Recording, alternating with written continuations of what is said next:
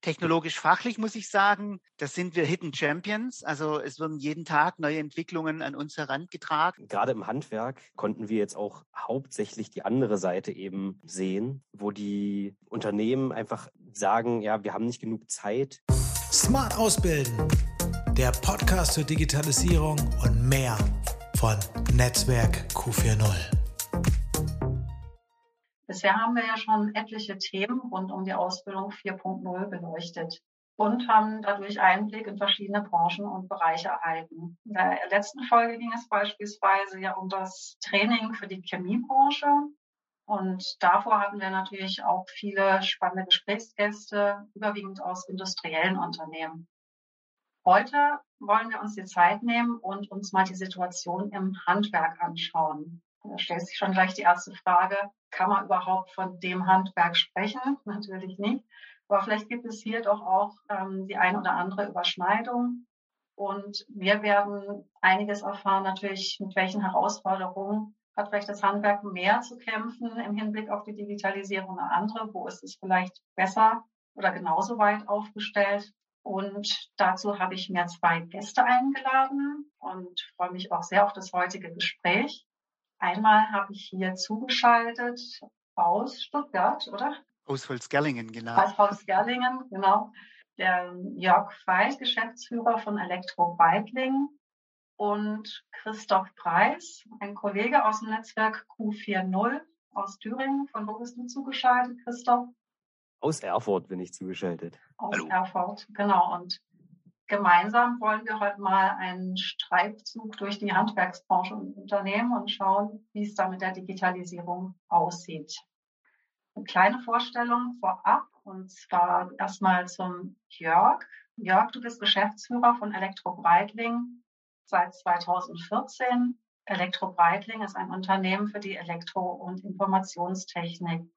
Ihr habt knapp 200 Mitarbeitende und einen relativ hohen Anteil auch an Auszubildenden mit 45. Mhm. Ähm, ihr bildet in den Berufen Elektroniker für Energie- und Gebäudetechnik, Informationselektroniker, Fachinformatiker, technischer Systemplaner und Kauffrau Kaufmann für Büromanagement aus. Ihr habt zwei Standorte, genau, Holzberlingen und Stuttgart. Und ihr bildet auch im, im Verbund aus der Elektro-Breitling-Gruppe. Zusätzlich bist du Vorsitzender Wirtschaft bei Schule Wirtschaft Arbeitskreis Böblingen. Jawohl, stimmt. Zu eurem Betrieb, da gibt es sehr, sehr viel Spannendes zu berichten. Wir konzentrieren uns gerade mal auf so drei ganz wichtige Preise, die ihr bekommen habt. Und zwar habt ihr 2018 die Auszeichnung als bester Ausbilder im Handwerk bekommen, also einen Bundespreis. Und dann ähm, hervorzuheben ist noch der Ausbildungspreis 2020 der Handwerkskammer Stuttgart und eine ganz spannende Auszeichnung, auf die ihr, glaube ich, auch sehr stolz seid. Habt ihr auch von Schule Wirtschaft bekommen, erster Platz im Wettbewerb. Das hat Potenzial. Hier habt ihr unter anderem ein Projekt gemacht ähm, zum Thema Smart Home in der Schule. Jawohl, stimmt. Christoph, wir kennen uns noch gar nicht so lange. Du bist, glaube ich, als Projektmitarbeiter noch relativ frisch dabei, aber ja. kennst das Projekt schon länger. Genau, du bist beim Netzwerk Q40 in Thüringen. Du hast vor Master in Erziehungswissenschaft gemacht. Und das finde ich auch total interessant. Wusste ich nicht vorher auch noch nicht, hast du mir gerade berichtet. Deine Masterarbeit in unserem Projekt zum Kompetenztest geschrieben, so dass der, der soll auch bald verfügbar sein, wie du gerade erzählt hast. Ja, genau. Dass man einfach seine eigenen Kompetenzen als Ausbilder, Ausbilderin feststellen kann. Genau, deine genau. Aufgabe im Projekt, du hast, glaube ich, auch viele verschiedene Aufgaben, aber die für uns heute interessant ist, und zwar, ihr seid dran, ähm, ein Training für das Handwerk zu entwickeln, das dieses Jahr starten soll. Und da habt ihr schon viele Gespräche geführt, viele Kontakte geknüpft. Und sind wir natürlich gespannt, was du berichtest, ähm, wie da die Erfahrungen sind und wie es dann natürlich auch mit dem Training weitergeht. Das ist mal so ein Blick auch hinter die Kulissen. Bisher hatten wir ja eher die Trainings vorgestellt, die schon stattgefunden haben. Heute haben wir es uns mal anders ausgedacht und sagen, okay, wir geben einen Einblick in ein Training, das gerade in der Entwicklung ist. Okay, steigen wir doch mal ein mit der Frage, wird im Handwerk schon überwiegend smart ausgebildet? Wie sind denn da eure Erfahrungen Eindrücke? Christoph, ihr seid ja gerade mittendrin in der Entwicklung. Wie ist da der Stand?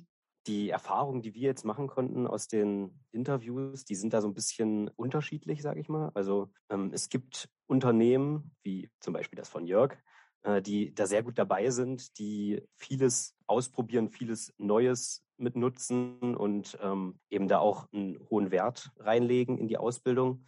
Gerade im Handwerk konnten wir jetzt auch hauptsächlich die andere Seite eben sehen, wo die Unternehmen einfach sagen, ja, wir haben nicht genug Zeit, wir haben gerade in den kleineren Betrieben nicht die Kapazitäten, nicht die Ressourcen, um überhaupt auszubilden. Also das ist ein Thema auf jeden Fall, was uns häufiger begegnet ist. Und dann ist natürlich der nächste Punkt die Akzeptanz von, von digitalen Möglichkeiten allgemein. Ähm, die ist gerade im Handwerk, soweit wir das zumindest in den Interviews immer wieder äh, sehen konnten oder uns das immer wieder zugetragen wurde, ist die Akzeptanz nicht so gegeben, wie es vielleicht äh, wir uns wünschen würden, gerade als Projekt, in dem das Ganze eben gefördert werden soll. Ja, also auf jeden Fall kann man da sagen, es gibt wahrscheinlich ganz andere Probleme, mit denen die Betriebe konfrontiert sind. Da beschäftigt man sich eher mit der Frage, äh, wird überhaupt noch ausgebildet oder können wir überhaupt noch ausbilden vielleicht? Und äh, du hast es ja schon jetzt sehr differenziert auch geschildert. Also man kann es ähm, auch nicht verallgemeinern. Die äh, Situationen sind sehr unterschiedlich. Jörg, du bist ja jetzt sozusagen vom Fach mit langjähriger Erfahrung im Elektrobereich. Was sagst du jetzt zu den Eindrücken von Christoph? Also ich, ich denke schon, dass der Christoph so einen richtig tollen Querschnitt aufgemacht hat. Im Handwerk ist das sehr vielfältig. Wir haben sehr viel äh, Kleinbetriebe äh, bis fünf oder zehn Mann und Männer und Frauen. Wir haben ähm, Betriebe mit, mit 20 und 40 Männer und Frauen. Und ich glaube, dass dort Smart Ausbilden auf ganz unterschiedlicher Weise äh, stattfindet. Und da spielt Kosteneffizienz, Aufwand ähm, sicherlich eine, eine, eine wichtige Rolle. Ich möchte aber jetzt mal ein bisschen was aus dem Elektro- und IT-Handwerk erzählen. Dafür stehen wir ja. Das ist ja das, was wir täglich umtreiben. Und da kann ich sagen, wenn wir mal äh, in der Diskussion Ausbildung 4.0 die fachlich-technologischen Bereiche anschauen, die methodisch-didaktischen und die strukturellen Herausforderungen uns anschauen, dann kann ich schon sagen, dass wir hm, im Elektro- und IT-Handwerk sehr stark technologiegetrieben sind. Von all die Jahre, seitdem ich in dem Beruf, den ich von, von der Pike auf gelernt habe, äh, tätig bin, haben wir mit technologischen Herausforderungen zu kämpfen. Also über Produkte kommen neue Technologien in unser Handwerk rein. Wir müssen das lernen. Wir müssen verstehen, wie die Technologie funktioniert und äh, letztendlich äh, auch, auch so gut installieren, dass dem Kunde das nachher auch gefällt und er einen großen Nutzen davon trägt. Und wenn man mal schaut, was das im Moment für Technologien sind, dann hast du es eingangs schon erwähnt, was wir für die Berufsorientierung auch nutzen in den Schulen. Das Smart Home, das Smart Building wo man mit Sprachsteuerung ganz tolle Sachen machen kann im Gebäude, Licht an, Licht aus, Rollladen, Szenen, Musik spielen mit einer Lichtstimmung und so weiter und so fort. Das sind Dinge und Herausforderungen technologisch ähm, auf der einen Seite. Auf der anderen Seite müssen wir das jungen Leuten beibringen, wie das funktioniert und ähm, welche Gefahren auch in der IT dann lauern, wenn man eben solche Technologien einsetzt. Äh, Stichwort Datenschutz. Dann müssen wir das 5G-Netz ausbauen. Wir haben im Bereich des Bauens das Building Information Modeling. Äh, Virtual Reality ist, ist ein Thema. Wir haben selbst auf dem Bau schon Exoskelette, die roboterähnlich den Mitarbeiter unterstützen, über Kopf Löcher zu bohren. Ja, das könnte äh, schon aus einem Science Fiction vor 20 Jahren sein. Äh, das haben wir heute auf der Baustelle. Wir haben mobile Auftragsbearbeitung, Zeiterfassung. Die Mitarbeiterinnen und Mitarbeiter gehen in Besprechungen mit iPads. Dort werden Pläne gewälzt, Änderungen eingezeichnet. Die gehen just in time in die CAD. Dort werden sie bearbeitet mit CAD-Programmen und wieder zurückgespielt zur Abnahme beim Kunden, zur Freigabe mit dem Kunden. Also ohne IT geht hier nichts mehr. Deshalb glaube ich, besonders unser Handwerk äh, hier prädestiniert, auch ein, Beispiel zu geben oder auch ähm, ja, diese Herausforderung zu stemmen. Dann haben wir das Thema ähm, methodisch-didaktisch und Da sind wir auch so ein bisschen getrieben, auch durch die Pandemie. Wir haben sehr schnell erkannt, äh, wo die Berufsschule ausfiel, die überbetriebliche Ausbildung zunächst ausfiel 2020 und dann man versucht hat, asynchron Verbindungen zum Schüler aufzubauen, ihm kopierte oder gescannte Aufgaben zuzusenden, haben wir sehr schnell erkannt, das funktioniert nicht. Haben dann uns sehr schnell Teams und Zoom angeschafft und haben dann diese Selbstlernphasen, diese asynchrone durch unsere Ausbilder synchron betreut. Da haben wir quasi in der Nacht- und Nebelaktion uns Zoom als Klassenlizenz angeschafft. Gut, wir hatten das Glück, dass wir beruflich auch schon einen Hintergrund hatten. Ähm, ich habe tolle Ausbilder, der Christoph Kolz und der Ralf Englert ähm, sind tolle Ausbilder bei uns und die haben auch schon ein bisschen beruflichen Hintergrund. Wir haben eine Vergangenheit, die es uns leicht macht, auch solche Dinge dann anzuwenden.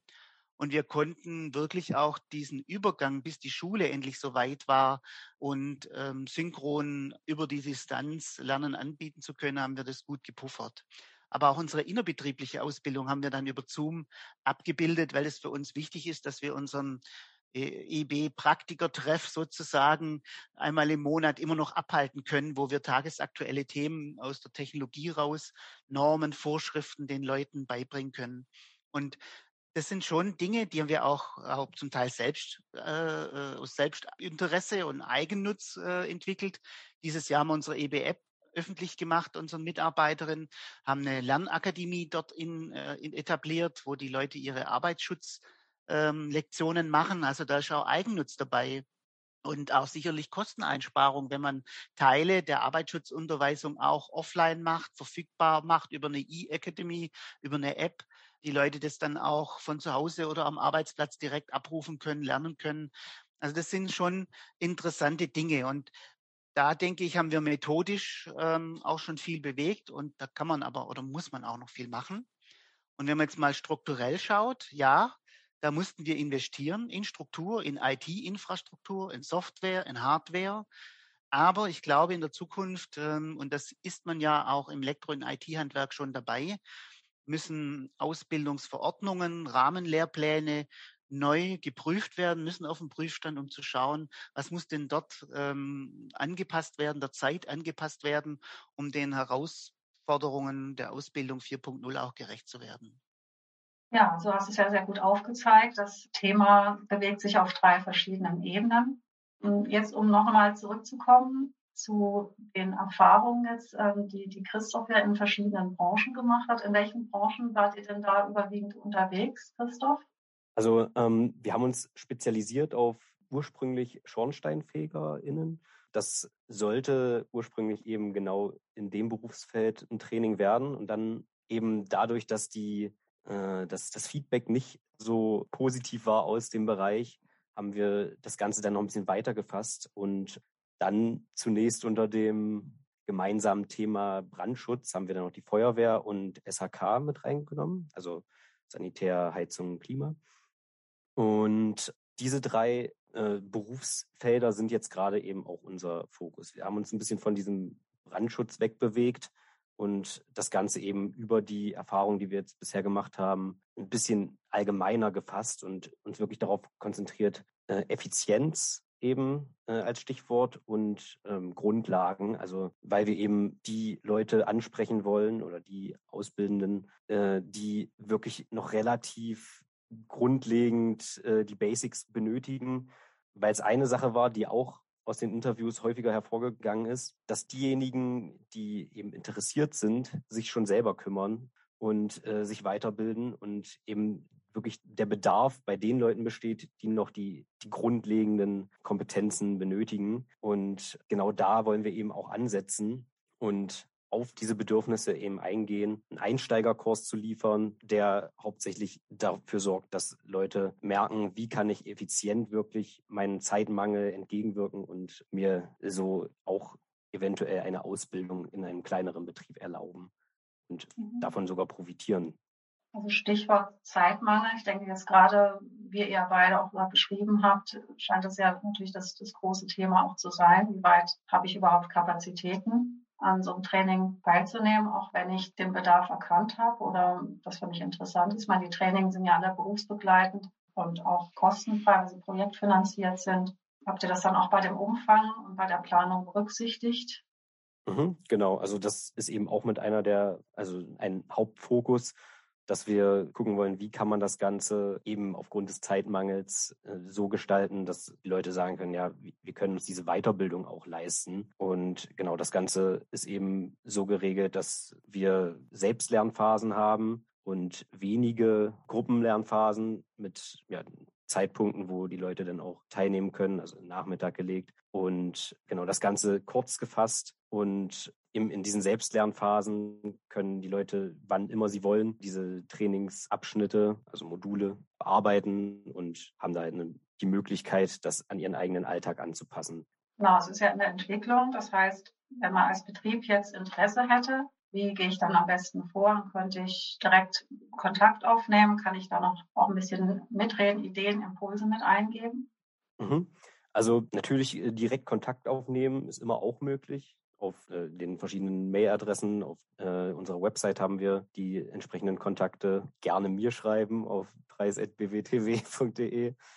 Wer sich ein bisschen mehr im, Austausch mit engagieren möchte, der kann auf jeden Fall bei unserem Kompetenzworkshop teilnehmen. Den haben wir für den 5.5. dieses Jahr geplant. Da geht es eben darum, dass wir in einem Online-Termin da nochmal vorstellen, wie sehen die Module aus, welche, welche Aspekte wollen wir in dem Training vermitteln und wo eben die Zielgruppe selber das nochmal gezeigt bekommt, sich das angucken kann und sagen kann, okay, hier haben wir aber mehr Bedarf oder das ist eher unnötig und ähm, damit wir eben dieses Training auch wirklich dem Bedarf entsprechend anbieten können dann im Sommer.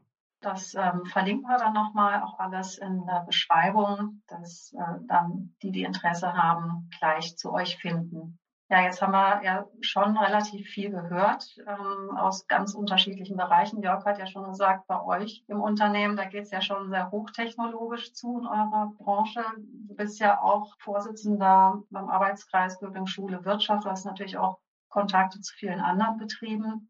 Wie siehst du das? Wo könnten Betriebe, die jetzt vielleicht äh, noch nicht so aufgestellt sind aus verschiedenen Gründen, wo könnten die konkrete Unterstützung gebrauchen? Beispielsweise jetzt durch unser Projekt oder auch ähm, andere vergleichbare Angebote. Jörg, wie ist, wie ist da deine Einschätzung? Ich glaube, die Betriebe holt man ganz schnell dann ab, wenn man ihnen zeigt, dass Smart Ausbilden eine Chance sein kann, A, auf der einen Seite viele neue Fachkräfte auch in den Beruf zu locken, auf der anderen Seite aber auch ähm, die Möglichkeit eröffnet, ähm, selber Wissensmanagementprojekte im Unternehmen zu starten, die es einem erlaubt, auch das implizite Wissen oder das erworbene Wissen ähm, fürs Gesamtunternehmen nutzbar zu machen. Das sind jetzt ziemlich abstrakte Dinge, die man da so oder die ich da jetzt gerade so vom Stapel gelassen habe. Aber letzten Endes geht es darum, ähm, das machen wir auch, dass wir, wenn wir sehen, wir haben jetzt hier einen Arbeitsprozess, der war suboptimal und da hat sich jemand Gedanken gemacht, einen Verbesserungsvorschlag erarbeitet, dass der in der Gruppe dann diskutiert wird, auch mit den Teamleitern, die es betrifft, oder Obermonteuren oder Bauleitern.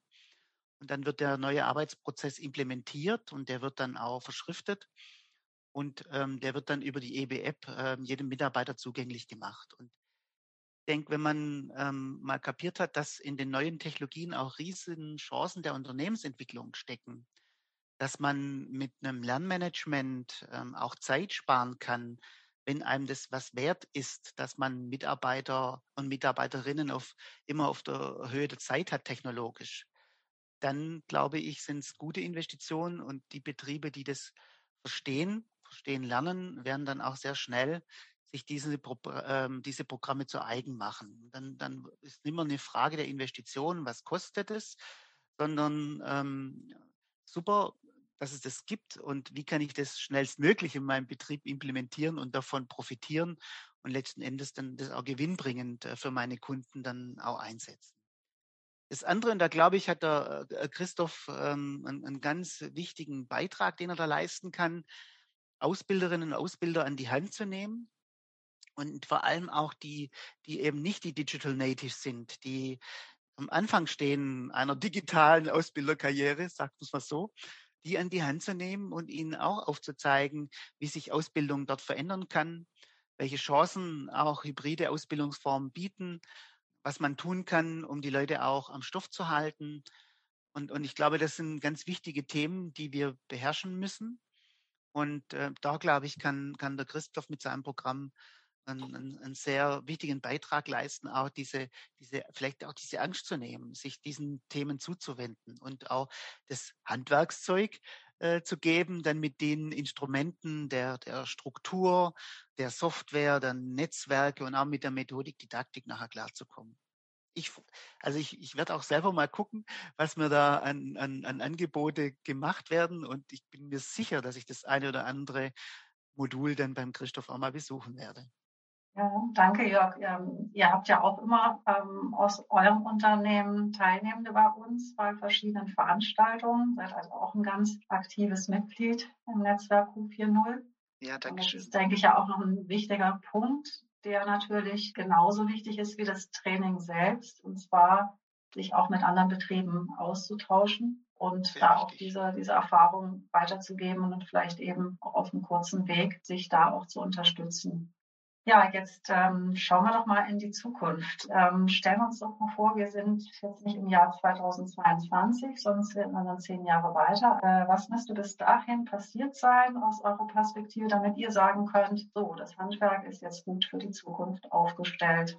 Christoph, was wäre da deine Lieblingsvision? Ja, also ich kann das jetzt gar nicht so richtig an, an den zehn Jahren bemessen, aber wenn man mal allgemein in die Zukunft sieht, sehe ich es auf jeden Fall als Ziel, dass einfach eine Offenheit herrscht und vor allem eine gute Austauschatmosphäre. Also wie du auch gerade gesagt hast, dass sich äh, zwischen den Unternehmen ausgetauscht werden kann. Wir sind da sicherlich dann auch ein Akteur, der da mitspielen äh, kann und dass eben die Fronten zwischen der Digitalisierung und dem Handwerk äh, nicht größer werden, sondern eben an der Stelle man gucken kann, was kann man eben voneinander lernen und sowohl wir gut zuhören müssen, was gibt's für Bedarf, was sagen die Leute, die wirklich in der Praxis sind und dass dann wiederum daran wir Angebote, die passgenau sind, eben anbieten können und die dann auch angenommen werden. Habe ich Hoffnung, dass das auch so sein wird, ob es jetzt zehn Jahre sind oder wie viel auch immer. Super, vielen Dank. Und ähm, ja, ihr habt da auch bestimmt einen großen Anteil dann an diesen Entwicklungen. Das wäre schön auf jeden Fall. Jörg, wenn du mal ins Jahr 2032 blickst, was würdest du da gerne sehen? Zu? Ja, das Erste, was ich gern sehen würde, ist, dass wir es wirklich ähm, methodisch, didaktisch geschafft haben, die hybriden Lernformen beizubehalten, also nicht wieder nach der Pandemie in alte Traditionen zurückfallen ähm, und einfach uns wieder besinnen auf das, was wir dort gelernt haben, dass es äh, nicht nur Frontalunterricht gibt, sondern hybride Unterrichtsformen gibt, die auch spannend sein können, dass uns das alles ähm, wie die tägliche Benutzung von einem Akkuschrauber dann von der Hand geht, dass wir da gar keinen Unterschied mehr machen, sondern dass das selbstverständlich wäre, dass wir tatsächlich auch strukturell ähm, soweit alles haben, was wir für das methodisch-didaktische benötigen in den Schulen, in den überbetrieblichen Ausbildungen in den Betrieben, dass da auch bruchfrei ein Wissensaustausch äh, stattfinden kann und dass auch die Ausbildungsverordnungen entsprechend so angepasst sind, dass das möglich gemacht wird und auch die Förderung seitens der Politik, seitens der Bundesregierung, der Landesregierung so ausgeprägt ist, dass sowas auch stattfinden kann, dass Innovation weiter stattfinden kann. Und ich glaube, dass auch der Lernortkooperation, also Betrieb, Schule, überbetriebliche Ausbildung, hier nochmal eine, eine super Chance eröffnet wird, endlich zueinander zu finden. Das sehe ich immer noch auch als Betrieb erhebliche Defizite, dass es uns nicht gelingt, uns da sauber abzustimmen, auch technologisch überall immer auf, dem gleichen, auf der gleichen Höhe zu sein. Und ich glaube auch, dass der überbetrieblichen Ausbildung mit ihrer Aufgabe, auch neue Technologien sehr schnell ins Handwerk zu bringen, hier eine große Rolle zukommt. Und wenn es aber gelingen soll und tatsächlich auch die überbetriebliche Ausbildung hier eine Schlüsselrolle mit ihren Kompetenzzentren einnehmen soll, dann, dann müssen die auch finanziell gut ausgestattet sein. Und auch handwerkspolitisch muss viel Unterstützung dann gegeben werden, damit die Betriebe erkennen, dass dort ähm, Technologietransfer stattfindet, der für die Zukunft aller Handwerker äh, wichtig ist. Also das Thema Lernortkooperation würde ich mir wünschen, dass das auch ähm, mit Ausbildung 4.0 endlich zu einem Durchbruch kommt und nicht jeder in seiner Ausbildungswelt vor sich hin arbeitet und vor sich hin doktert. Technologisch fachlich muss ich sagen, das sind wir Hidden Champions. Also es werden jeden Tag neue Entwicklungen an uns herangetragen und ähm, zum Teil ähm, werden sie dann durch Kunden eben zu uns getragen, zum Teil ist der Markt, der das treibt. Und das allein schon wird dafür sorgen, dass wir uns auch in zehn Jahren mit Technologien unter Umständen auseinandersetzen müssen, die wir heute vielleicht noch gar nicht auf dem Schirm haben. Und das, glaube ich, wird das Spannende überhaupt sein, auch fürs Elektro- und IT-Handwerk. Ja, danke, Jörg. Also, hast ja schon so einen Ausblick gegeben und ich denke, umso wichtiger ist es eben auch, jetzt zu starten. Ähm, wer da eben noch nicht so vielleicht das Gefühl hat, wir sind äh, dafür aufgestellt, auch für diese ganze Komplexität und ähm, Schnelllebigkeit wäre eben jetzt auch ein guter Zeitpunkt, mal zu schauen, was im Netzwerk Q4.0 an Angeboten gibt. Es gibt natürlich auch viele weitere Angebote, Trainings, Veranstaltungen, die auch fürs Handwerk interessant sind. Wie gesagt, ihr, ihr nehmt ja auch mal regelmäßig daran teil normalerweise eben nicht branchenspezifisch, aber umso schöner, dass wir jetzt auch hier heute schon mal so einen Impuls setzen konnten, eben äh, Handwerk und Projektnetzwerk 4.0 zusammenzubringen. Dann danke ich euch ganz herzlich für das heutige Gespräch. Hat mir sehr, sehr viel Spaß gemacht, habe sehr viel Neues erfahren und bin gespannt auf das neue Training vom Netzwerk 4.0 Thüringen. Ja, danke auch. Danke auch. Tschüss. Ciao. Tschüss.